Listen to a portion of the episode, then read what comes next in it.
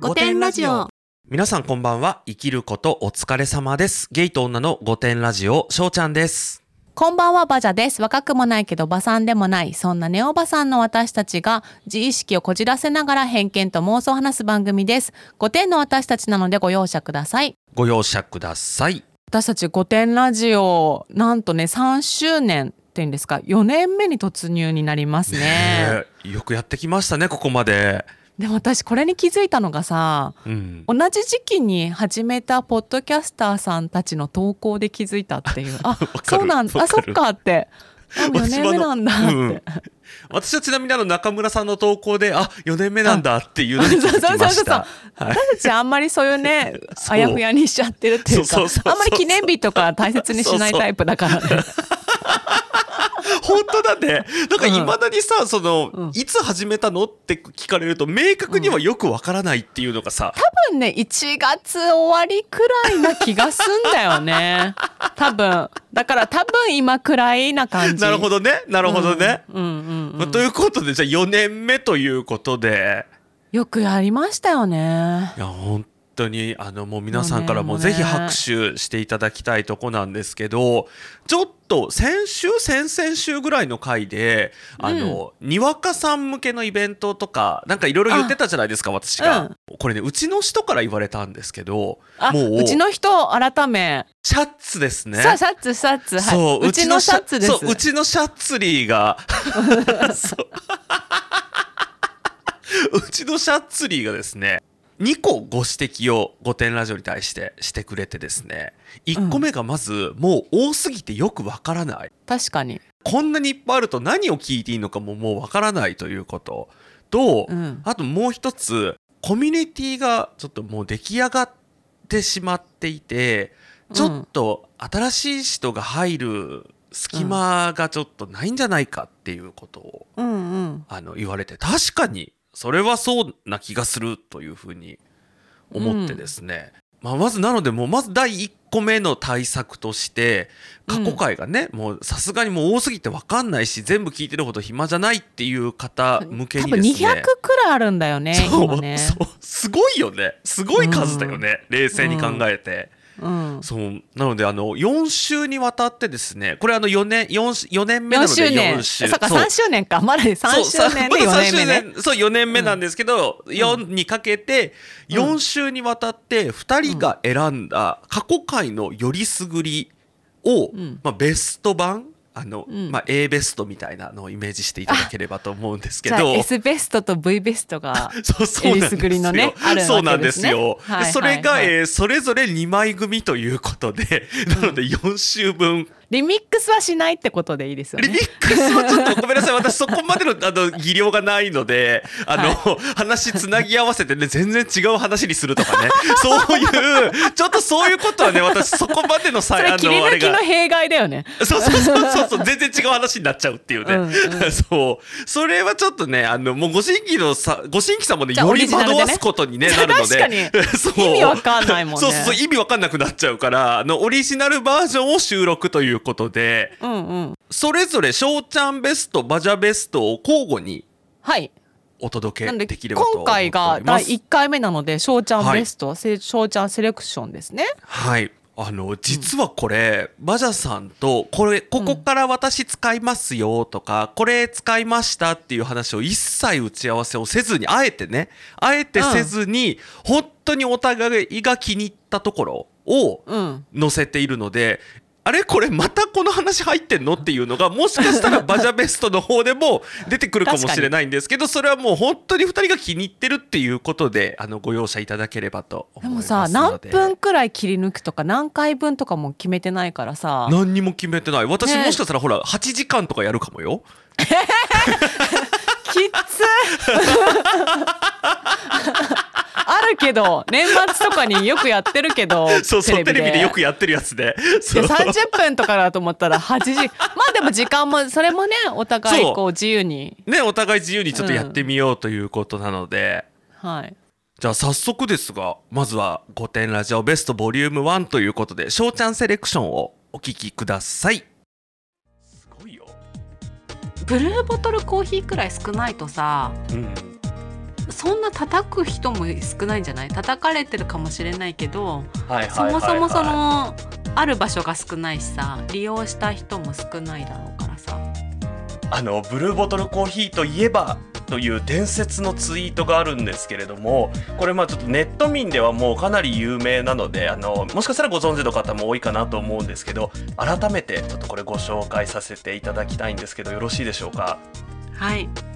えー普段ですねあの、まあ、アメリカの方に住んでらっしゃる IT ジャーナリストの方がですねブルーボトルが日本に最初清澄白河でしたっけね？にできた時にツイートをされたことこれ本当に話題になって散々叩かれたのにあの本人、ま、決してもないので多分な炎上とかそういうの全くこう気にされてないハートの強い方なんうん。多分わかんないじゃない？叩かれても。そう。何が叩かれてるのか多分分かんないんでしょうね。うんうん。じゃあ読み上げます。はい。ブルーボトル日本開店おめでとう。西海岸で飲むいつもの味。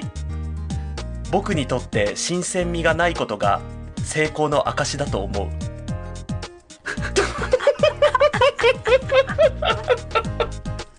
恥ずかしい。こんなこんな恥ずかしいこと。こんなもうやめて。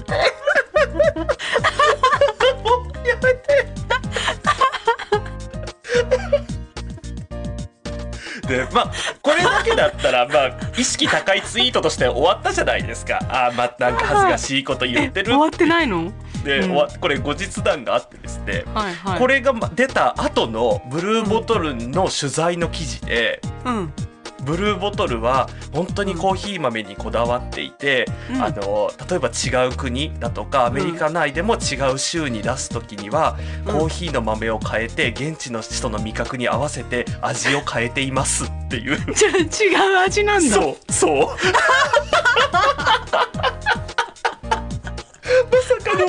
味なのこれさ並べてさ並べてたみんな並べたでしょうねこれみねんな並べましたその時。あのねまさかのいつものなんか馴染みのある味じゃなかったお前の舌どうなっとるんだっていう。そう。最高だね。これはねもうほんとブルーボ多分だけどうんうん。ネットでさスタバほどブルーボトルって叩かれてないじゃないですか、うんであのーバジャさんが言った店舗数がそんなないからそもそもみんなまだそこまで知らないっていうのももちろんあると思うんだけどだからもっと増えてきたらね分かんないけど、もう上陸した開店その日にこの事件があったからもうみんなねブルーボトルってもうネタなの。もうこの人が全てのアンチをそう。補ってくれてるってなんていうの受け止めてくれてるというそう。全アンかチを引き受けたから、この人が ね。もう一生叩かれないじゃん。そう。だからねブルーボトルはある意味この成功の証はあの新鮮味がなかったことじゃなくてこの人のこのツイートのおかげっていう。本当だね。そう。まああのバジャさんもぜひねあのどっかのタイミングであのこの同じ写真を撮ってそうだね。新鮮味がないっていう。そうそうそうそう、でも違う思い出しましたって言って 西海岸行ったことないけどさありがとうございます。前提条件として私の家も、あのハンドソープとボディーソープがどちらもモルトンブラウンで一時期シャンプーとかコンディショナーも全部モルトンブラウンだった時期があるんですけどそれをちょっと念頭に置いて聞いていただきたいんですけど、あのハンドソープがモルトンブラウンの男はクズです。わかる、ね。あのね私ねもうねなんか昔はさこういう男の人がいいなとか、うん。こういう人やだとかよく言ってたんだけどさ、今全然ないのねこういう人がいいとかさ、うん。なんか顔がどうとかないんだけど、やっぱりモルトンブラウンのねハンドソープ使ってる男だけはやっぱりちょっと怖いっていうか嫌だね。いやそう。気をつけた方がいいよ。うんで私ね本当に思うのが付き合うならビオレだと思う。ビオレはやっぱり安心するよね。そう。ビオレ使ってる人はね、多分ね、そんなにね、嫌な裏切り方しないと思う。わかる、ね。モルトンブラウンはねひどいことされるよね。モルトンブラウンはひどいことするよ、絶対に。あの、なんなら多分ね、この茶太郎さんがちょっと好きだなって思ってても、向こうは何とも思ってない可能性。だってさ最近仲良くしてるだけなのにさう、ん。もう家行ってるもんね。そうだよ。遊ばれてるよ。そう。しかもさ、なんかモルトンブラウンだけでもダメだし、イソップだけでもダメなのに、そう両方どだよ。っちもと、というかさ、冷静に考えてさ、洗面台にハンドソープが2個置いてある家っておかしくない、それかもうすんごいいろんな男が遊びに来る人で もうすごいハンドソープの減りが早いっていう ね。であのモルトン・ブラウンが好きな男もいるしイソップが好きな男もいて その二人のちょっとご機嫌を伺うために両方置いてあるっていう可能性もあるしもうどう考えても怖いんだよね。そう。でもなんかさ、私その20代の頃よく遊びに行ってた男の家は、だいたいモルトン・ブラウンかイソップだったから、ハンドソープが。で、あのね、どの人とも幸せになれなかったから、そうなんだよ。そう。もうね。もうハンドソープだったらビオレじゃない？ビオレで、私あの、ビオレの泡で出るやつ使ってる人が 一番いいと思う。綺麗綺麗でもいいね。あ、そう、綺麗綺麗でもいい。あの、ビオレか綺麗綺麗が一番いいと思う、うん、あのさ、なんかちょっとほのぼの家族みたいなイラストのやつだよね。そうそうそうそうそうそうそう。多分ね、ビオレも綺麗綺麗もどっちもほのぼの家族みたいなさ、あの、イラストだと思うんだけどさ。あのさ、ハンドソープをさ、詰め替えでおしゃれなやつにやってる人も嫌だよね。うん、男でね。確かに、確かに。やっぱりあのほのぼの家族じゃないと思う。あのね、安あの心できない白い容器で、うんのまま使ってる人と、私はね、ぜひお付き合いをすることを推奨します。やっぱりじゃあ一番先に見るのはハンドソープだね。あの工藤静香問題ね。あ、ちょっと今日話そうと思うんですけどビ。ニール袋で有名な。そう欲しいもん入れてたんだっけ？そう、そう。あの、ビニール袋ねーキンだってねバーキンからいっぱい出てきたよね。そう、バーキンから欲しいもが出てくるっていうところがまず一個じゃん。で、うん、その欲しいもが、あの、シュプリームのジップロックに入ってるっていうさ、なんかこうもう、ミルフィーユのようにさ、何重にもさ、いろんなネタがさ、うんもう、さすがだよね。やっぱり、なんかこう、長年芸能界で活躍されてる方とは違うなって思ったの時。いや多分ねうん。工藤静香さん的にはうん。まあ多分シュプリームからももらってると思うんだよいろいろさ。お得意様じゃないですか多分上顧客中の上顧客ですから。旦那とか好きそうだもんね、シュプリームね。そうそうそう絶対好きだからさ、うんいろんなさなんかティッシュとかさなんか いろいろもらってんだよ、あの保険の人からくれるじゃん。いつもそういう感じで うちらはだから大生命からもらえる感じでね。そうそうそうそうそうあのあの人たちはシュプリームからもらってんだ、あれを。そうシュプリームからもらってんの。だから普通にさジップロックとかもさもらってんの。だからもらうじゃん。うちらも。確かに、この間のイオン、イオンでね、朝買い物したらね、もらったもん、ジップロック。もらったでしょ？もらったでしょ？そう。うん。そんな感じでさ、まあ、工藤静香さんレベルになるとさ普通にさ「あ欲しいもん入れよう」って言ってさ あのパッて取ったらさうちらだったらまあど、ね、イオンとかどっかのうん保険会社からのだけど、うんあのたまたまそれがシュプリームで別に自慢とかじゃないんだよ もらったから使ってるだけ。使わないともったいないしね、ジップロックなんてね。でしかもさ欲しいもん一つ一つ確か丁寧にラッピングされてたよね ラップでねされてた。ラップでくるんだものを、あの、シュプリームのジップロックに入れてたからね。入れてたよねうん。うんあとねなんかもう本当にねああって思ったのがなんかマネージャーさんにうん。あげようとしたあげたのかな？あげたお弁当がお刺身弁当だったんだって、ほうほうほうほうで。刺身を弁当箱に入れてあげるなんて不衛生だって言って炎上してて。でそれはさみんなその庶民の考えなの庶民はさ朝作ってさあの常温のまま昼食べるじゃんうんうんうん。でも、ほら工藤静香だから もうさ作ってすぐさもうベンツでさ持ってったらもうすぐ「はい食べて」って渡すからさ、ね。もう移動時間もうその辺の寿司屋さんとかで買ってきてさあの渡すのとね同じくらいのそう、全然多分衛生問題は大丈夫だと思うんだけど確かに。だからね工藤静香さんが多分庶民のようなことを見せちゃうのがいけないのかなと思った。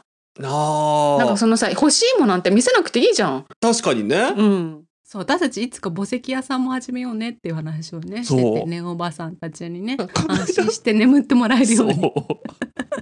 馬女さんとさ、うん LINE しててさ、あの、墓石をスワロフスキーで埋めるのはいいんだけど、私お願いだから名前のとこだけは本物のダイヤにしてっていう。そうそうそう。スワロフスキーはだってそう。なねガラスだからね。ねってね。じゃあ仕事頑張んなきゃねってなったよね。そう。あの、うん。ねそういうあうん。こんなこと私絶対に会社で言えないからそんなこと普段考えてるなんて。確かに素を出してないだから出せないですよ。そう。だだからうん。出しちゃダメな素もあるっていうところだね、いきなりお墓の話はちょっとね私ちょっとダイヤにしたいんですそなんて言ったそう。多分あのまず人によってはあのお墓をスワロフスキーで埋めたいっていうのも、もうあのなんていうの不謹慎って言って多分すごい怒られる可能性があるからね。確かに。そう。私お友達のお坊さんいるからちょっと見解聞いとくわ。ガチなやつ。どう？いけますか？ってそこの土地買おうか。ご提案で買おうかそう、うん。もうそこにみんなスワロのお墓建ててさそしたらほらなんかなんていうのもうインスタ映えスポットみたいなさ。あのギャルがいっぱい集まってくるスワロのお墓っていう。でクリスマスとかさなんかさあのデコレーションしてもらってさそうだツリーツリーのなんかライトアップとかになるの？あの全部のお墓にさプロジェクションマッピングしてもらおうよ。いいねいいね。ね。えでねもう一個ねちょっと翔ちゃんと話したいことがあって。はい。あの私と翔ちゃんって多分なかなか他の、まあ、リスナーさんたちは経験してないものを捨ててる経験があるって思って気づいたの。ほう。でそれは翔ちゃんは卒業アルバム捨ててるじゃん。うん。で私はあの結婚式撮った時の写真を捨ててんのねアルバムみたいな。。でさ、うん。なかなかその2つって捨てることないと思うの普通の人って。あそうなんだ。そうだよ。それは分かってて。それは知ってて。そこもびっくりしないでほしい。まいやじゃあほら結婚はさせたことないからわかんないけど、私も例えば離婚したら、うん多分いらないから捨てるだろうなって思って。うん。まあそれはそうなんだけど、普通はさ、まあ離婚しないっていう定義じゃん。なるほどね。離婚でなるほどね。離婚してもこれってあのね離婚した時やっぱねそれは悩んだよこれどうしようって、はいはいはいはい。なんか何万もしたアルバムだったりするしさ、うんなるほどね。んか自分の思い出としては撮っときたい気もすんだけどさ、うんドレスの写真とかさ。だけどさあっても無意味じゃん。確かに。でそのね捨て方っていうのをみんな知らないと思うから教えてあげたいなと思って。ほう。あの私は結構ググったの。なんかお焚き上げとかさ、へえ。まあ、結果普通に燃えるゴミで捨てたんだけどうん。しょうちゃんどうやって捨てた？え自分なんか雑誌とかと一緒に廃品回収で捨てた？あのねなかなかねないと思うあのそうなんだ。そうだよ卒業アルバムを捨てるって人がまずいないのね、普通はあへえ。あのよほど学校への恨みとかなんかうんこう友達への恨みみたいなのがあったら別だけどまあうん普通はでもそれでも捨てないと思うのそうなんだ。そうだよなかなかよ、えーちょっといあ今今年一びっくりかも。いや私は翔ちゃんがそれにびっくりしてることにびっくりしてるけどそう。まあもしやっぱり学生時代の思い出が辛いとか離婚したっていう人がいたら、うん。うんやっぱ捨て方ってさ悩んでる人いるかなと思って。でなかなか他のポッドキャスターさんその捨て方のお悩み相談来てもさ答えられないじゃん。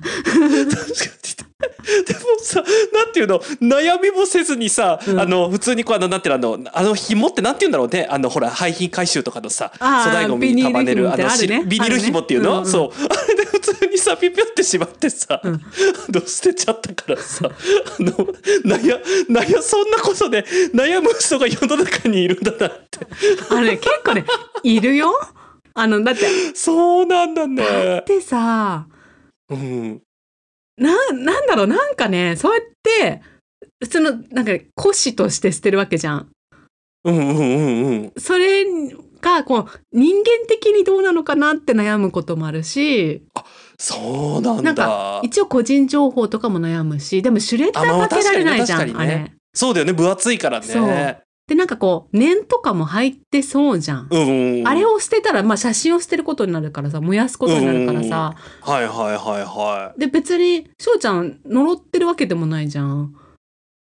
そうだからすごいねレアケースなのそうなんだ、いやうん確かになんか中学校の時とかいじめられてたことあって不登校だったりもしたけど、うんなんかあのなんだかんだでいろいろあって、うん。中3ぐらいの時には楽しく通ってたから、うんうんうん。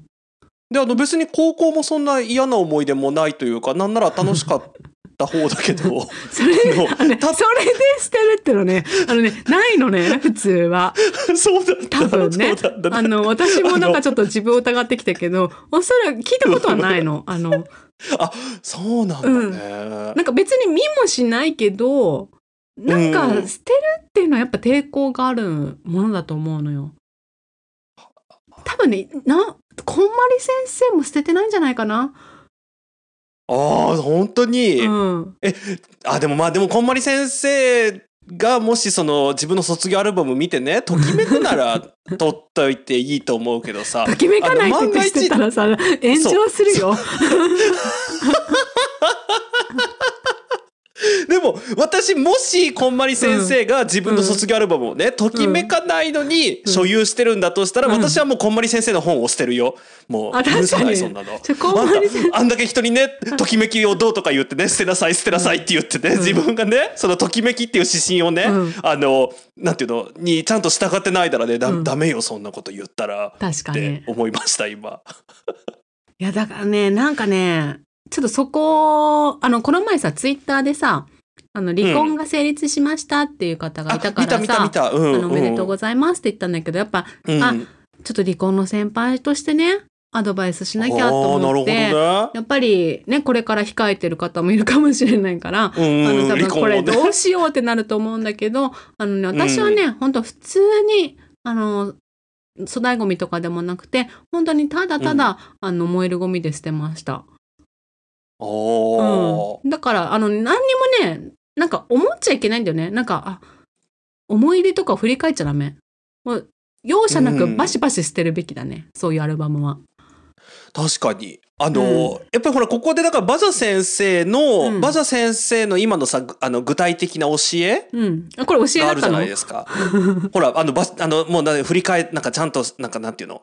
あの振り返らずに、あまり考えずに捨てなきゃダメっていう教えがあったじゃん。うん。やっぱり今私気づいちゃったのがやっぱりその後ろ側にさ、うん。あの越野純子先生の過去はゴミっていうのがさ またまた越野先生がなんかあのちらついちゃってさ今。そうだよ。何でもやっぱ越野先生に行くんよね。ねえ。ねまあこれらは可愛いもんですがちょっと嫌だなと思う女性がいます。それは私の方がシャネル好きでアピールしてくる女ですシャネルは言わずと知れた大人気ブランドですし世界を見れば山のようにシャネル好きはいるのですが自分周辺に対して常にシャネルは自分のもの的な態度をとり何かアイテムを持っているようなら「ああまるさんも買ったんだ。これは私昔から好きで」のようなまるでシャネル関係者のような態度をとる女です。彼女の名前はまるまる子なのですが LINE など自らコココ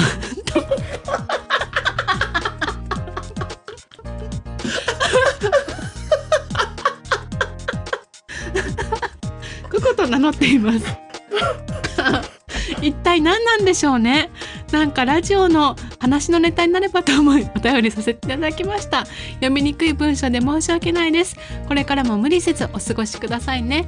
しょうちゃんの行きつけのドンキ私も行っています。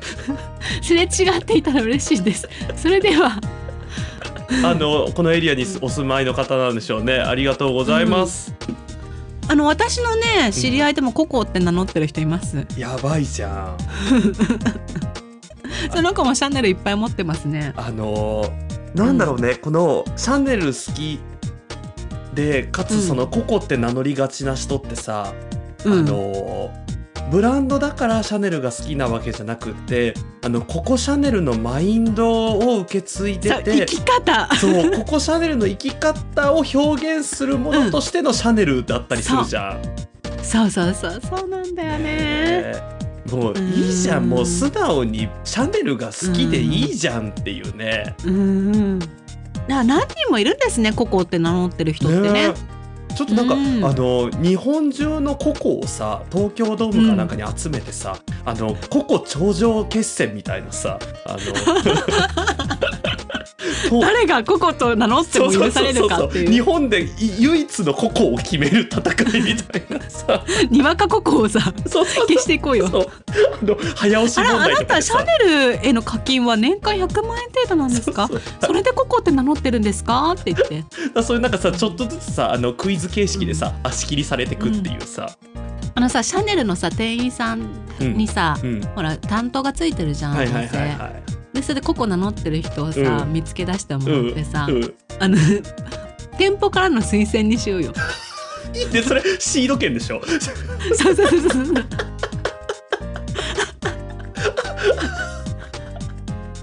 あの今後だからあの化け猫さんもそのここって名乗ってるお友達を見るたんびに、あこの人も次のトーナメントに向けて頑張ってるんだなっていう。あとねちょっと思ったんだけどその「まる子っているじゃん、うん日本人の名前で、うんうん。で日本名だとさ本当は KO のはずなの、はいはいはいはい、はい。だけどね CO にする人っているの。はい、リカコさんそれはやっぱねがココそう。リカコさんもねちょっとココのねそう。ココシャネルのマインドが入ってると思うあるよ。だって、うん。あんなのデニムに白いシャツなんてもう完全にさあの個々のマインドじゃないですかじゃあ CO がついてたらそう。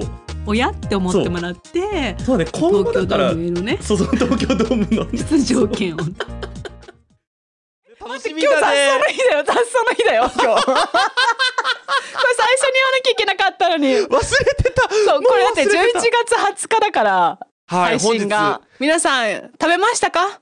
あれだあれです。えっと TS えっと TSG TSG だよね。That- That's so good day ということで。はい。あのフランクフルト。オレンジの服着て。そう、オレンジの服を着て、本当は日頃言いたいけど、自意識やら他人の目が気になって言えないことを雑草を介して好きなことを言うっていう日ですからね。いや結果的には雑草をお祝いしないといけないからちゃんと祝福の気持ちがそれが一番大事そうだよね。そうしないと本当意味が分かんないから確かに確かに。雑草を祝福しながら、うん祝福される雑草に好きなことを言ってもらうっていうところですね、じゃあ。ね天気がいいといいですね。本当だね。今ねまだちょっとだいぶ実はね雑草の日まで日にちがある中収録をしておりますので当日の天気がね、全く読めないんですけれども、はい。大雨の中さ ブラックルト食べてたら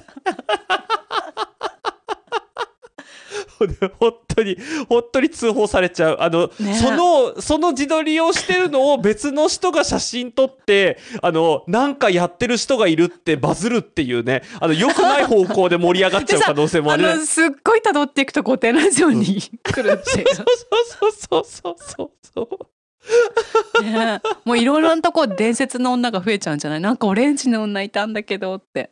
いやあの伝説の女のね過去回で聞いてない方、うん。ちょっとでごめんなさい今スパッとどの回だったか言えないのであれなんですけど、うん。どこかの回で伝説の女って何っていうのを話してるので、ちょっとねあの予習した上で聞いてほしいんねですけど、何だったかはちょっと忘れちゃったけどね。そうそう忘れちゃったんだけど 伝説の女にはなりたいもんね。あ確か赤いコート着てうん、夜。そう。なんかそれブランコ乗ってるとかじゃゃなかったっけ？違ったっけ？えっとね忘れちゃったけど、あれだよ。よ、なんか、あれ、うるさい子供を注意するんじゃなかったっけ？いじめと そうだかそうだっけ？忘れちゃった、もう。でもね、あの、今回のね、雑草の日も、うん。あの、伝説の女になれるチャンスは十分にありますので、はい。皆さんのね、通報されないようにだけ。捕まらないそう、そう、通報されない程度に、あの、とどめておいていただければと思います。はい。先週は TSG でしたっけ？雑草をお祝いする日、皆さんね本お祝いしてくださって。多くの方がね、実は撮ってるのね当日なんですね。20日の雑草の日に撮ってるんですけどしょうちゃんどうでした？どんどんいろんな方がほら、ツイッター、はいはい X とかね、インスタだとか、いろんな SNS に上げてくださって、本当に、あの、嬉しいなっていう思いと同時に、これは一体何なんだろうっていう、あの、一面っていうんですか？いつもねツイートしてくださる方もそうなんだ一面けど、のね、はい。一面じゃない方がさ、結構やってくれてて嬉しかったですね。そう、うん。そう、そうだろう。だからあ、こんな、ん。いろんな人が聞いてくれてたんだ、みたいな、その新しい発見もありつつ、その、でね、ちゃんとこう、これ、うん。なんか前にさ、ほら、小生おじさんだったら参加できますとか、いろんな形の切り口をさ、あだからあこれだったら参加してくれるんだとか、これだったら参加してくれるんだっていうののうん。いろいろあったけど多分雑草の日って一番ハードル高い気がするんだけど 本当だよ。そう一番高いハードルに合わせてあこれだったら参加してくれるんだっていう人たちが そう謎だよね。そうねそう一定数いたっていうことにちょっと驚きつつもでもまあありがたいなっていうね。なんか私のイメージで昼のイメージだったんだけど撮影って。うん、だけど別に夜でもいいんじゃんと思ってまず私がうん。見本っていうか、こういう感じで投稿するんだよっていうのを見せた方がいい気がしてもうさうん。12時めがけてコンビニ行ってさでももうねやっぱね夜ってねあのなんてホットフードっていうの？あのあそうあれのねあそのレジのところのねあれがあれねねないんだよねやっぱ夜中だからね。ないよね夜はないよね。そう、ん。でもホットドッグがあってセブンイレブンに。あもうこれでいいやと思って温めてもよらっかってよかった。であの、うん。私があここの雑草をお祝いしようと思ったところに行ったんだけどさ、うん。まあ、まず深夜で誰もいないわけよ。誰も歩いてないんだけど、うんうん。こそこそさまあマンションとか周りにいっぱいあるのにさこそこそさ そのホットドッグ開けてであのフランクフルトの部分だけ取ってソーセージだけ取ってでオレンジの服着てさ自撮りしなきゃいけないわけよ。雑草がちゃんと入るようにって。うんもうすっごいドキドキしたよね。何やってんだろうって絶対さ上から人が見たらさえあの人なんだろうって思うじゃん。間違いないで人がさ来ても怖いけどうん。来ないのも来ても怖いなって思いながらさ来ませんようにって確かに確かに思ってやっててさ、そうでもだから結構自撮りをしてそのオレンジの服を着て雑草の前で写真撮るって相当ハードル高いっていうか結構そうだよ。あの誰かいたらまださうん。なんだろうなで済むかもしれないけど一人ってねね。ちょっとね厳しかったですね。そんな中、おそらくこれは一人で撮ってるだろうなっていう写真をね、うんうん。たくさんお見かけして、ね。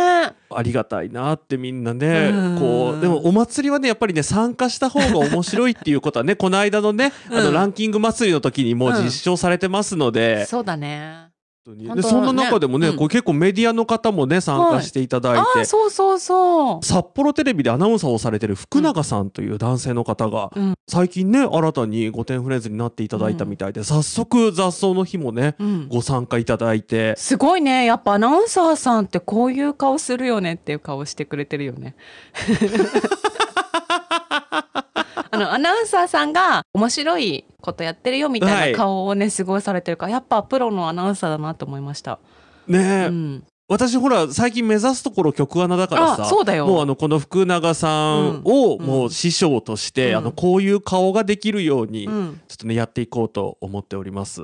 あと朝日新聞のポッドキャストではい。皆さんご存知だと思いますけど神田大輔さんもやってくださってて、はい。もうなんかかなりヤンキーインカのようなね、写真なんですけれども ちゃんとあのマウントも取っていただいて自慢したいことね朝ポキもうすぐ累計ダウンロード数が7,000万回を超えるって羨ましいねっていうおめでとうございます 朝ポキさん。おめでとうございます。本当に私毎日のように聞いてるんだけど、はいちょいちょい「御殿ラジオ」って出してくれてんだよねいろんなとそう。そうなんだよね、んなんかすごいさ逆に「御殿ラジオ」のことをうんちょっと過大評価しすぎている嫌いがありますよね。あそれはね最初からそうなんですよね。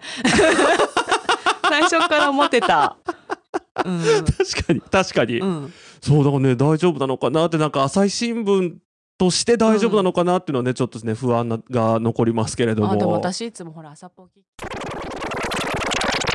皆様にお知らせがあります。26日にねあの新しいサイトがもう出てるんですけど、そこでマイナス5点ラジオ久しぶりに撮りまして、これがね思いのほかにすごくいい話ができたっていうか,、なんか私がその5点ラジオで伝えたいことのすごく真髄の部分にたどり着いたというか今まで自分の中ではあったんだけど言語化できてなかった部分が言語化できた気がしてすごいねあのうん。達成感があるんですけど新しいサイト podcaster.co.jp の方でマイナス5点ラジオとしてはい。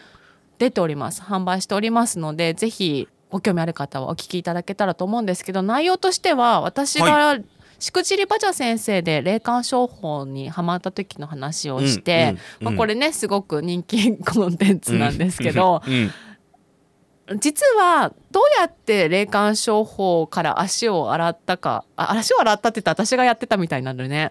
あの確かに確かに確かにね自分がやる側みたいだね。あのもう完全にその信じなくなった理由っていうのが、うんうんしくちりばじゃさん先生で話してたところももちろんそうなんだけど、うんもっとえぐみの強い理由がもう一個ありまして。はい。でもそれはノートの有料記事の方で書いていたので、あの皆さんの中ではね買ってくださって知ってるよっていう方いらっしゃると思うんだけどやっぱりもっとね正確に伝えたいというかニュアンスとかこうやっぱノートのさ文字にするとニュアンスまで伝わらなかったりするのかなっていうのがあって、うん。ニュアンスまでをもっと細かくそして翔ちゃんの自己啓発の体験とかいろいろねあと質問してもらったりとかしてこう深掘りしたのでそれをぜひ聞いていただけたらなと思います。ね、なんか不思議なぐらいつながるところがあったりとかね。そうそうそうそう。の自己啓発だったりとか。なんか、うん。多分だけどうちらが全く経験してないありとあらゆる、いわゆる洗脳的なことに、うん。うんうんなんか全部に共通する全部に共通する何かっね。ていうのが見つかったような気がするので。あのさ本当にさ洗脳もそうなんだけど、うん。例えば薬物とかそういう闇世の中の闇とさ全部共通してる気がして。確かに確かに。なんか簡単に言うとうん。しいたけ占いと霊感商法の違いみたいなのと、その話ずっとします。それがベースにありますもんね。そうそうそうそう。そう。でなぜダメなのかみたいななんうん。かそういうね、深い話になってるので、うん。もしよろしければぜひ podcast.co.jp にアクセスしてみてください。はい。よろしくお願いします。